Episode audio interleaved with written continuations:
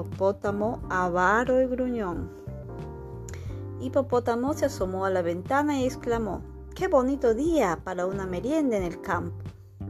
Hipopótamo llenó su canastica con sándwiches, manzanas, bananos, fresas, yogur, zanahorias, queso, jugo de naranja y huevos duros.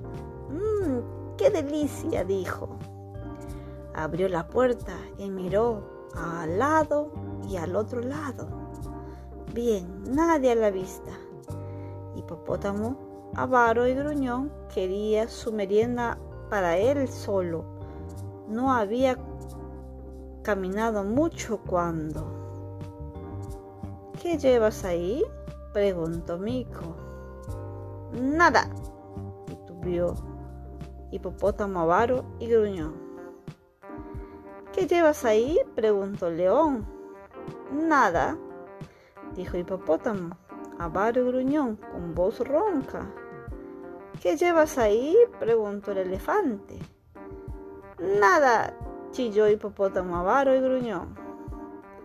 ¿Qué llevas ahí? preguntó Cocodrilo. Nada, se irritó Hipopótamo, avaro y gruñón.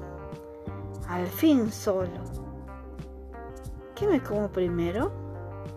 Pero, ¿qué pasa?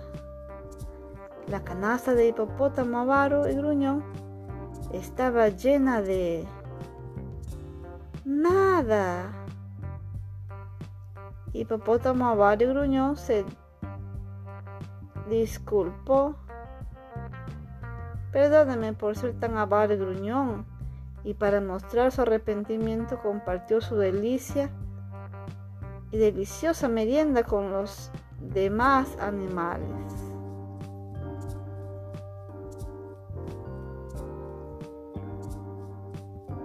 En realidad, él era un hipopótamo de gran corazón. Gracias.